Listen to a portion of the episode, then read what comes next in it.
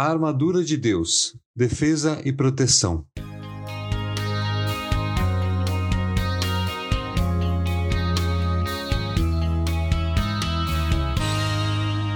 Assim, mantenham-se firmes, cingindo-se com o cinto da verdade, vestindo a couraça da justiça. Efésios 6:14.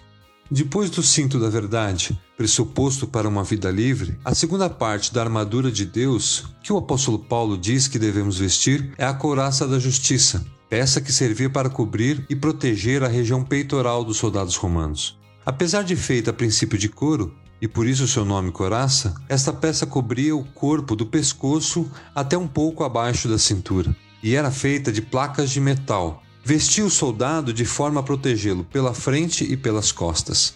Naquele tempo, o grande perigo para os soldados em uma batalha eram flechas, espadas e outras armas de metal, e a couraça protegia membros vitais do corpo, como por exemplo o coração. Provavelmente sabendo disso, neste trecho da palavra de Deus, o apóstolo Paulo deixou claro que estamos lutando uma luta humanamente desigual, pois o adversário não é humano. Não podemos combatê-lo corpo a corpo com nossas próprias armas, porque são os dominadores deste mundo de trevas, as forças espirituais do mal que estamos lutando, e não habitam nesse plano visível, terreno, mas sim nas regiões celestiais. E quanto mais nos aproximamos de Deus, esse adversário implacável não desiste enquanto não destruir as nossas vidas. E vejam onde está o seu primeiro alvo. Pois com o coração se crê para a justiça e com a boca se confessa para a salvação. Romanos 10, 10. Todos os que são reconciliados com Deus, através da justiça de Cristo concedida por Deus em seu amor por nós, deve viver essa justiça pelo poder do Espírito Santo de Deus que vive em todos nesta condição. Isso é vestir a couraça da justiça. Na prática, vestir e viver a couraça da justiça é manifestar integridade e retidão na nossa vida.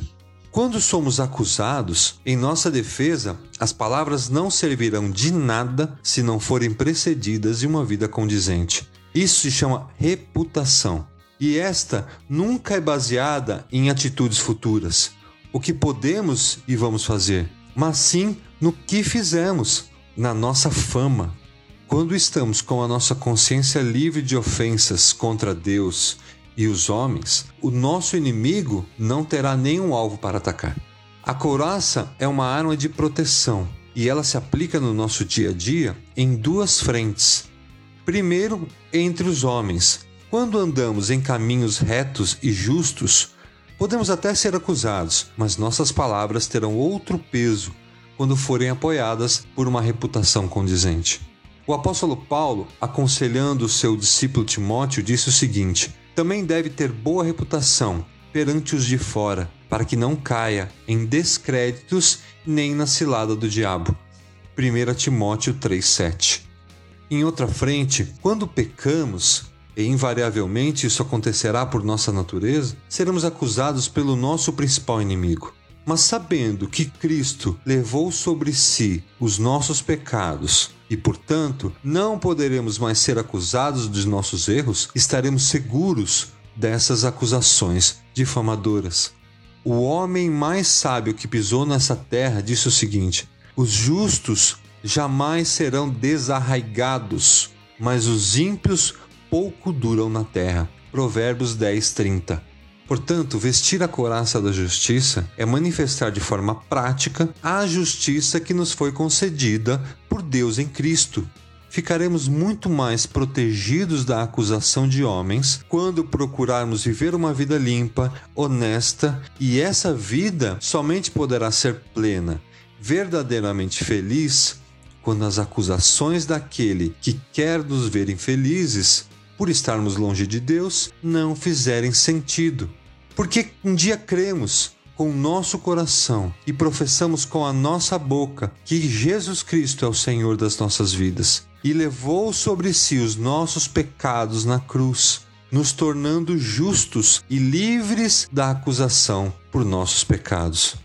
Portanto, agora já não há condenação para os que estão em Cristo Jesus. Por meio de Cristo Jesus, a lei do Espírito de vida me libertou da lei do pecado e da morte. Romanos 8, 1 e 2.